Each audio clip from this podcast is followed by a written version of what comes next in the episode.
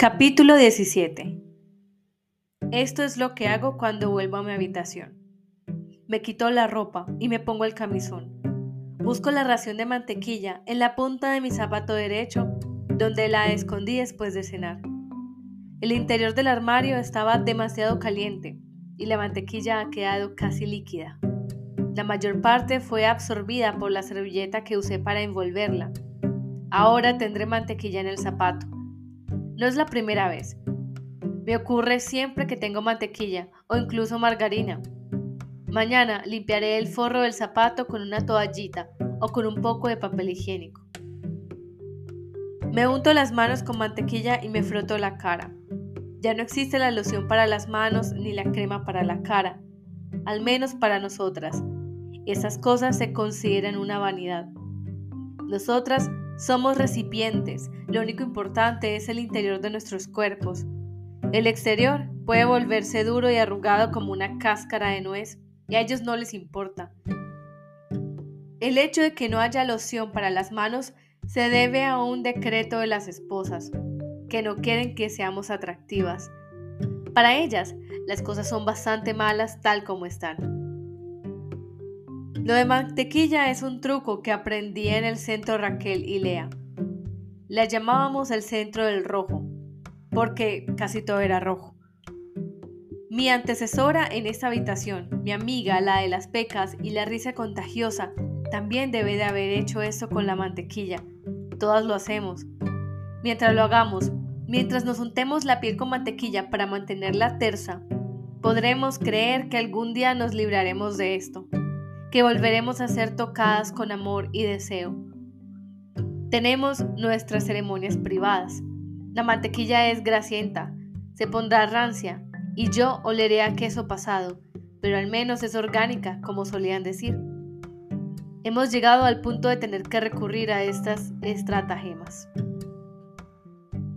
Una vez enmantequillada, metiendo en mi cama individual, aplastada como una tostada, no puedo dormir envuelta en la semipenumbra.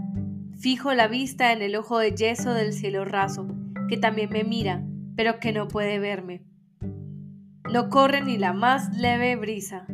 Las cortinas blancas son como vendas de gasa que cuelgan flojas, brillando bajo el aura que proyecta el reflector que ilumina la casa durante la noche. ¿O es la luna? Aparto la sábana y me levanto cautelosamente. Voy hacia la ventana descalza para no hacer ruido, igual que un nulo. Quiero mirar. El cielo está claro, aunque el brillo de los reflectores no permite verlo bien. Pero en él flota la luna, una luna anhelante, el fragmento de una antigua roca, una diosa, un destello. La luna es una piedra y el cielo está lleno de armas mortales, pero de todos modos es hermoso. Me muero por tener a Luca a mi lado. Deseo que alguien me abrace y pronuncie mi nombre. Quiero ser valorada de un modo en que ahora nadie lo hace. Quiero ser algo más que valiosa. Repito mi antiguo nombre. Me recuerda a mí misma lo que hacía antes y cómo me veían los demás. Quiero robar algo. La lamparilla del vestíbulo está encendida y en la amplia estancia brilla una breve luz rosada. Camina por la alfombra apoyando cuidadosamente un pie, luego el otro, intentando no hacer ruido, como si me internara en un bosque a hurtadillas y el corazón me late aceleradamente mientras avanzo en la oscuridad de la casa. No debo estar aquí, eso es totalmente ilegal. Paso junto al ojo de pescado de la pared del vestíbulo y veo mi figura blanca, el peolo que cae por mi espalda como una cascada mis ojos brillantes. Me gusta. Hago algo por mi cuenta. En tiempo presente, estoy presente. Lo que me gustaría robar es un cuchillo de la cocina, pero no estoy preparada para eso. Llego a la sala de estar. La puerta está entornada. Entro y vuelvo a dejarla un poco abierta. La madera cruje y me pregunto si alguien lo habrá oído. Me detengo y espero a que mis pupilas se dilaten como las de un gato o un búho. Huelo a perfume viejo y a trapos. Por las rendijas de las cortinas entra el leve resplandor de los reflectores de afuera, donde seguramente dos hombres hacen la ronda, desde arriba, desde detrás de las cortinas. He visto sus figuras recortadas, oscuras. Ahora logró ver los contornos de los objetos como leves destellos. El espejo, los pies de las lámparas, las vasijas, el sofá que se perfila como una nube en el crepúsculo. ¿Qué podría recoger? algo que nadie eche en falta, una flor mágica de un bosque envuelto en la oscuridad, un narciso marchito, no el ramo de flores secas. Tendrán que tirar esos narcisos muy pronto, porque empiezan a oler, igual que el humo de Serena y la peste de su tejido. Avanzo a tientas, encuentro la punta de la mesa y la toco. Se oye un tintineo. Debo haber golpeado algo. Encuentro los narcisos que tienen los bordes secos y crujientes y los tallos blandos y corto uno con los dedos. Lo dejaré secar en algún sitio, debajo del colchón. Lo dejaré allí para que lo encuentre la mujer que venga después. En la habitación hay alguien más. Oigo pasos, tan sigilosos como los míos, y el crujido de la madera. La puerta se cierra a mis espaldas con un leve chasquido, impidiendo el paso de la luz. Me quedo petrificada. Fue un error venir hasta aquí vestida de blanco. Soy como la nieve a la luz de la luna, incluso en la oscuridad. Por fin, oigo un susurro. No grites, todo está bien. Como si yo fuera a gritar, como si todo estuviera bien. Me vuelvo. Todo lo que veo es una silueta y el reflejo apagado de una mejilla pálida. Da un paso en dirección a mí. Es Nick. ¿Qué haces aquí? No respondo. Él tampoco puede estar aquí conmigo, así que no me entregará. Ni yo a él. De momento, estamos igualados. Me pone la mano en el brazo y me atrae hacia él, su boca contra la mía. ¿Qué más podía ocurrir? sin pronunciar una sola palabra. Los dos sacudiéndonos en la sala serena, con las flores secas sobre la alfombrilla china, su cuerpo delgado tocando el mío, un hombre totalmente desconocido. Sería lo mismo que gritar, como dispararle a alguien. Deslizo la mano hacia abajo. Podría desabotonarlo y entonces... Pero es demasiado peligroso. Él lo sabe y nos separamos un poco demasiada confianza, demasiado riesgo, demasiada precipitación. Venía a buscarte, me dice, casi me susurra al oído. Me gustaría estirarme y probar su piel. Él despierta mis deseos. Sus dedos recorren mi brazo por debajo de la manga del camisón, como si su mano no atendiera a razones. Es tan agradable ser tocada por alguien sentirte deseada, desear. Tú lo comprenderías, Luke. Eres tú el que está aquí, en el cuerpo de otro. Mierda. ¿Por qué? Pregunto. ¿Tan terrible es para él que corre el riesgo de venir a mi habitación durante la noche? Pienso en los ahorcados, en los que están colgados en el muro. Apenas puedo soportarlo. Tengo que irme subir corriendo la escalera antes de desintegrarme por completo. Ahora me pone la mano en el hombro, una mano que me oprime, pesada como el plomo. ¿Moriría por esto? Soy una cobarde, no soporto la idea del dolor. Él me lo dijo, me explica Nick. Quiere verte en su despacho. ¿Qué quieres decir? Le digo. Debe referirse al comandante. Verme. ¿Qué quiere decir verme. ¿No ha tenido bastante? Mañana, agrega Nick, en tono casi inaudible.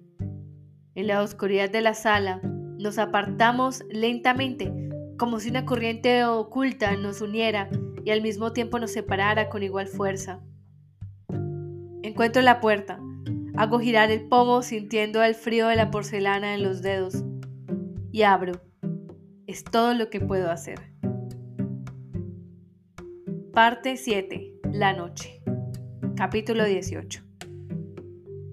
Aún temblando, metiendo en la cama. Si humedeces el borde de un vaso y pasas un dedo alrededor de aquel, se produce un sonido. Así es como me siento, como ese sonido. Me siento hecha añicos, quiero estar con alguien. Tendida en la cama con Luke, su mano sobre mi vientre redondeado. Los tres estamos en la cama, ella pateando y moviéndose en mi interior. Afuera se ha desencadenado una tormenta, por eso ella está despierta. Ellos pueden oír, duermen, pueden asustarse incluso en el sosiego de ese interior, como olas que lamentan la orilla que los circunda.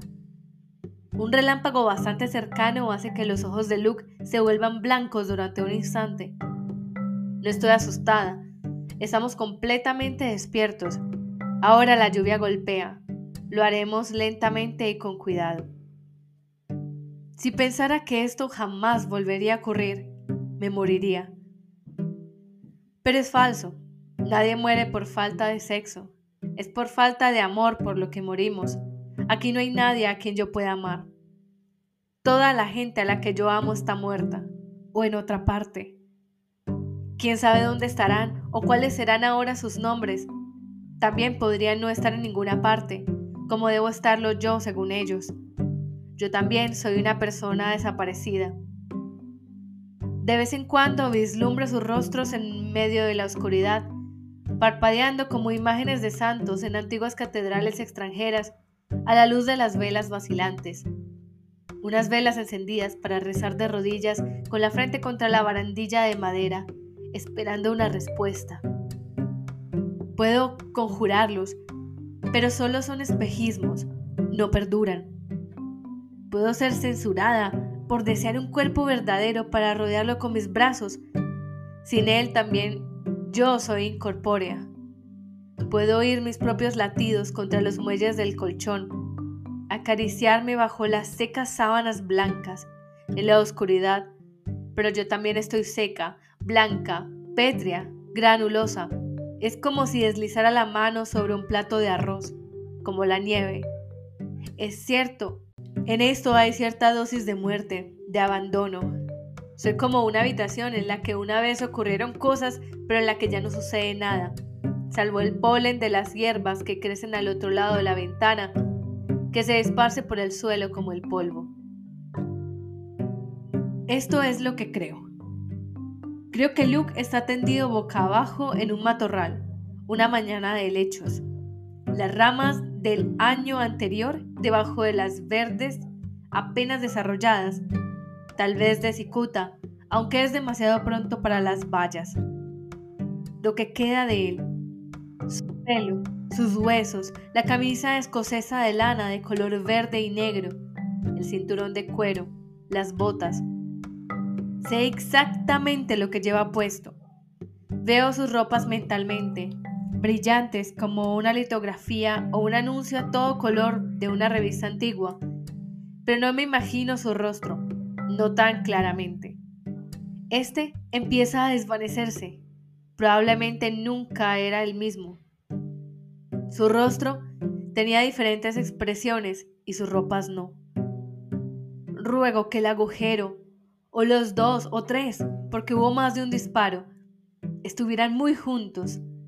Ruego que al menos un agujero se haya abierto limpia, rápidamente, atravesando el cráneo hasta llegar al lugar donde se forman las imágenes, para que se haya producido un único destello de oscuridad o dolor.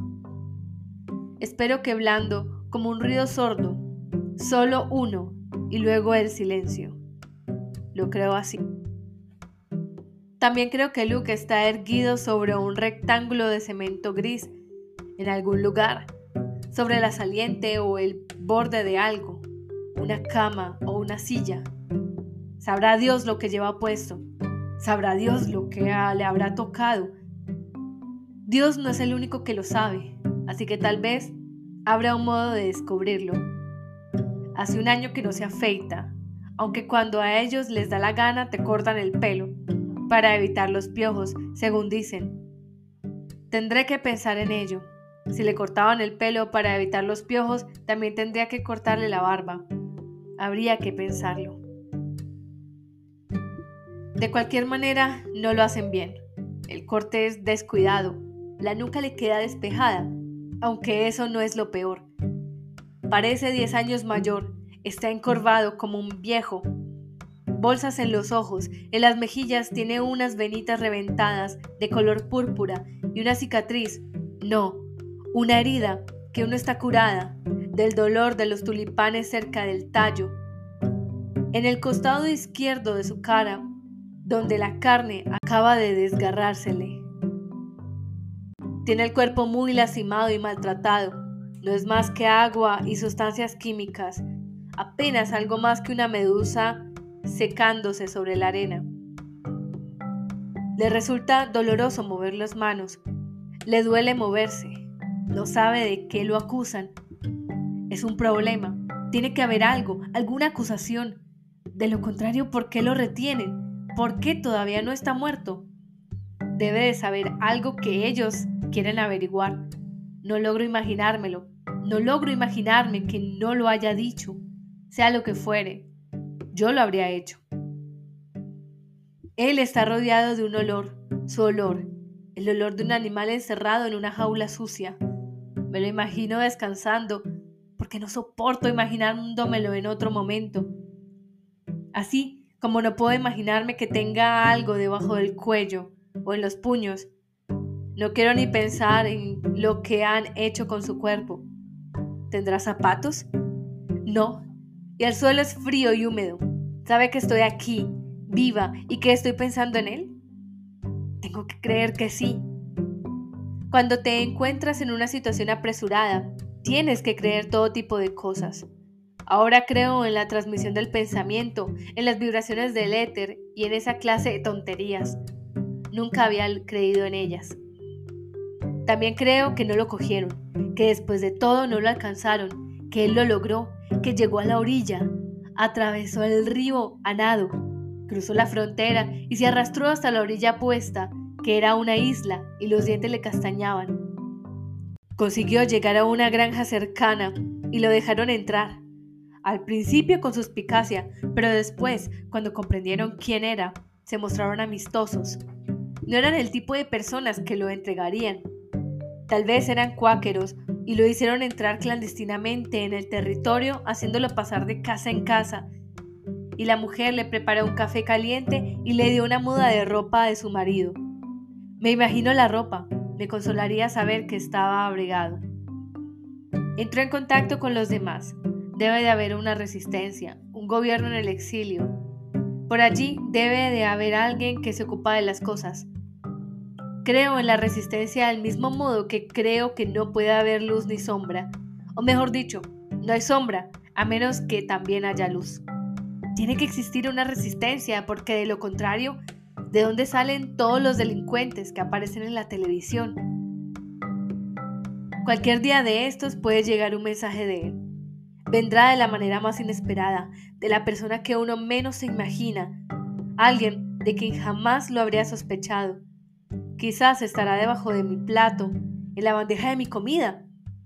O lo deslizarán en mi mano mientras entrego los vales por encima del mostrador en todo carne. El mensaje dirá que debo tener paciencia. Tarde o temprano, Él me rescatará, la encontrará donde quiera que la tengan. Ella nos recordará y estaremos los tres juntos. Mientras tanto, debo resistir, mantenerme a salvo para después, lo que me ha ocurrido a mí, lo que me está ocurriendo ahora, no tendrá importancia para Él. Él me ama de cualquier manera, sabe que no es culpa mía. El mensaje también hablará de eso. Es este mensaje. Tal vez nunca llegue. Lo que me mantiene viva. Creo en el mensaje. Puede que las cosas que yo creo no sean todas ciertas, aunque alguna debe de serlo.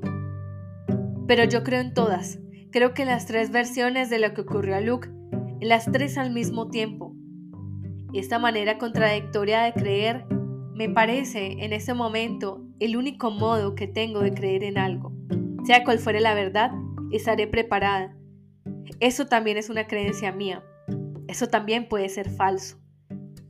Una de las lápidas del cementerio cercano a la iglesia tiene tallada un anda y un reloj de arena, y las palabras con esperanza. con esperanza. ¿Por qué dedicaron esas palabras a una persona muerta?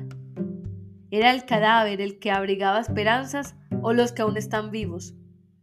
Luke tiene esperanzas. Parte 8. El día del nacimiento. Capítulo 19. Estoy soñando que estoy despierta. Sueño que me levanto de la cama y atravieso la habitación. No esta habitación. Salgo por la puerta. No esta puerta. Estoy en casa, una de mis casas, y ella corre a mi encuentro vestida con un camisoncito verde con un girasol en el delantero, descalza, y la cojo, y siento sus brazos y las piernas rodeando mi cuerpo, y me echo a llorar, porque comprendo que no estoy despierta. Estoy otra vez en esta cama, intentando despertarme, y me despierto, y me siento en el borde de la cama, y mi madre viene con una bandeja y me pregunta si me encuentro mejor. De niña, cuando me enfermaba, ella tenía que faltar al trabajo, pero esta vez tampoco estoy despierta. Después de estos sueños, me despierto de verdad y sé que estoy realmente despierta porque veo una guirnalda del cielo raso y mis cortinas que cuelgan como una cabellera blanca empapada. Me siento drogada. Pienso que tal vez me están drogando. Tal vez la vida que yo creo vivir es una ilusión paranoica. Ni una posibilidad. Sé dónde estoy, quién soy y qué día es. Estas son las pruebas y estoy sana. La salud es un bien inapreciable. Yo la atesoro del mismo modo que una vez la gente atesoró el dinero. La guardo, porque así tendré suficiente cuando llegue el momento. Por la ventana entra un reflejo gris, un brillo apagado. Hoy no hay mucho sol.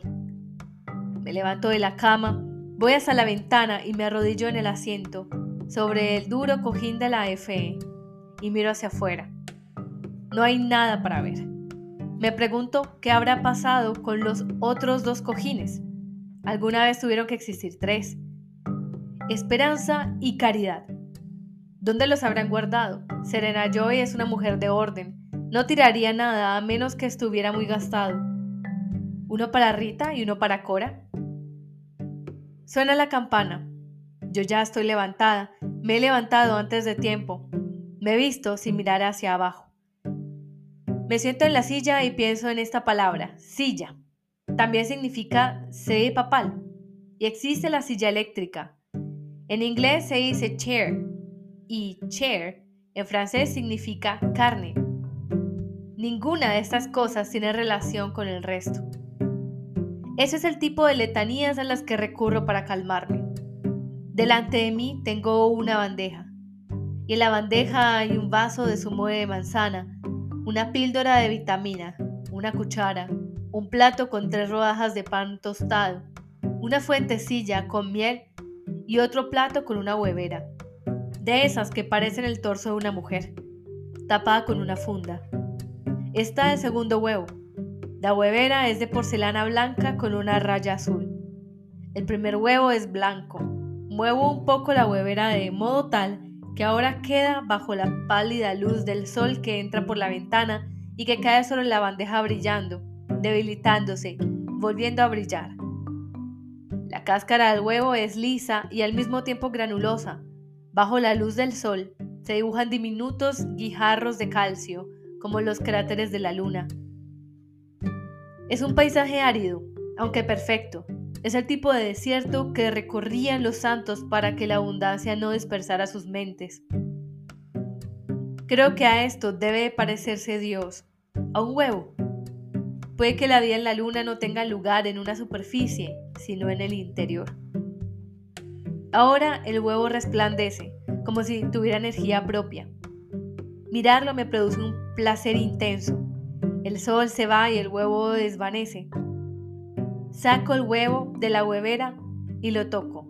Está caliente. Las mujeres solían llevar huevos como estos entre sus pechos para incubarlos. Debía de ser una sensación agradable. La mínima expresión de vida, el placer condensado en un huevo. Bendiciones que pueden contarse con los dedos de una mano, pero probablemente así es como se espera que reaccione. Si tengo un huevo, ¿qué más puedo querer? En una situación apurada, el deseo de vivir se aferra a objetos extraños. Me gustaría tener un animal doméstico, digamos un pájaro o un gato, un amigo, cualquier cosa que me resultara familiar. Incluso una rata serviría. Si algún día cazara una, pero no existe la posibilidad. Esta casa es demasiado limpia. Rompo la parte superior del huevo con una cuchara y me como el interior. Mientras como el segundo huevo, oigo la sirena, al principio muy lejos, serpenteando en dirección a mí entre las enormes casas con el césped recortado, un sonido agudo como un zumbido de un insecto, y luego aproximándose y abriéndose como el sonido que florece en una trompeta. Esta sirena es toda una proclama. Dejo la cuchara, el corazón se me acelera y vuelvo a acercarme a la ventana. ¿Será azul? ¿Y no para mí? Veo que gira en la esquina, baja por la calle y se detiene frente a la casa sin dejar de hacer sonar la sirena. Es roja. El día se viste de fiesta. Algo raro en estos tiempos. Dejo, dejo el segundo huevo a medio comer y corro hasta el armario para coger mi capa. Ya puedo oír los pasos de la escalera y las voces. Date prisa, me decía Cora. No van a esperarte todo el día. Me ayuda a ponerme de la capa. Está sonriendo. Avanzo por el pasillo, casi corriendo. La escalera es como una pista de esquí. La puerta principal es ancha. Hoy puedo atravesarla. Junto a ella está el guardián, que me hace un saludo. Ha empezado a llover. Solo es una llovizna y el aire queda impregnado de olor a tierra y a hierba. El Mobile, rojo, está aparcado en el camino de entrada. La puerta de atrás está abierta y subo trepando por ella. La alfombra es roja, igual que las cortinas de las ventanillas. En el interior ya hay tres mujeres, sentadas en los bancos instalados a lo largo de los costados de la furgoneta. El guardián cierra y echa llave a la puerta doble y sube de un salto al asiento delantero, junto al conductor. A través de la rejilla de alambre que protege el cristal podemos ver sus nucas. Arrancamos con una sacudida, mientras por encima de nuestras cabezas la sirena grita, ¡Abrid paso! ¡Abrid paso! ¿Quién es? Le pregunto a la mujer que tengo a mi lado. Tengo que hablar al oído, o donde sea que estés oído bajo el tocado blanco. Hay tanto ruido que casi tengo que gritar. The Warren, me responde gritando, como conmovida por el impulso. Me coge la mano, me la aprieta. Al girar en la esquina, la furgoneta da un bandazo. La mujer se vuelve hacia mí y puedo ver su rostro y las lágrimas que corren por sus mejillas. ¿Por qué llorará? ¿Será envidia o disgusto? Pero no, está riendo, me echa los brazos al cuello. No la conozco. Me abraza. Noto sus grandes pechos debajo del vestido rojo. Se seca la cara con la manga. Es un día como este. Podemos hacer lo que queremos. Rectifico dentro de los límites. Frente a nosotras, en el otro banco, una mujer reza con los ojos cerrados, tapándose la boca con las manos. Quizá no está rezando, sino mordiéndose las uñas de los pulgares. Tal vez está intentando calmarse. La tercera mujer ya se ha calmado. Está sentada con los brazos cruzados y sonríe levemente. La sirena suena sin cesar. Este era el sonido de la muerte, el que usaban las ambulancias o los bomberos, Probablemente hoy también sea el sonido de la muerte. Pronto lo sabremos. ¿Qué será lo que Warren dará a luz? ¿Un bebé, como todas esperamos? ¿O alguna otra cosa? No un bebé, con una cabeza muy pequeña, o un hocico como el de un perro, o dos cuerpos, o un agujero en el corazón, o sin brazos, o con los dedos de las manos y los pies unidos por una membrana. Es imposible saberlo. Antes podía detectarse con aparatos, pero ahora eso está prohibido. De todos modos, ¿qué sentido tendría saberlo? No puedes deshacerte de él, sea lo que fuere. Tienes que llevarlo dentro hasta que se cumpla el plazo. En el centro nos enseñaron que existe una posibilidad entre cuatro. En un tiempo, el aire quedó saturado de sustancias químicas, rayos y radiación, y el agua se convirtió en un hervidero de moléculas tóxicas. Lleva años limpiar todo eso a fondo. mientras tanto la contaminación entra poco a poco en tu cuerpo y se aloja en un tejido adiposo. ¿Quién sabe? Tu única carne puede estar contaminada como una playa sucia, una muerte segura para los pájaros de las costas o los bebés de gestación. Si un buitre te comiera, quizá moriría. Tal vez te encenderías en la oscuridad como un reloj antiguo, como un reloj de la muerte. También es el nombre de un escarabajo que se oculta a la carroña. ¿A qué estás impaciente? ¿Un poco más de té? Cambiando discretamente de tema. Ya sé lo que viene después. ¿Y qué hace Janine en su habitación?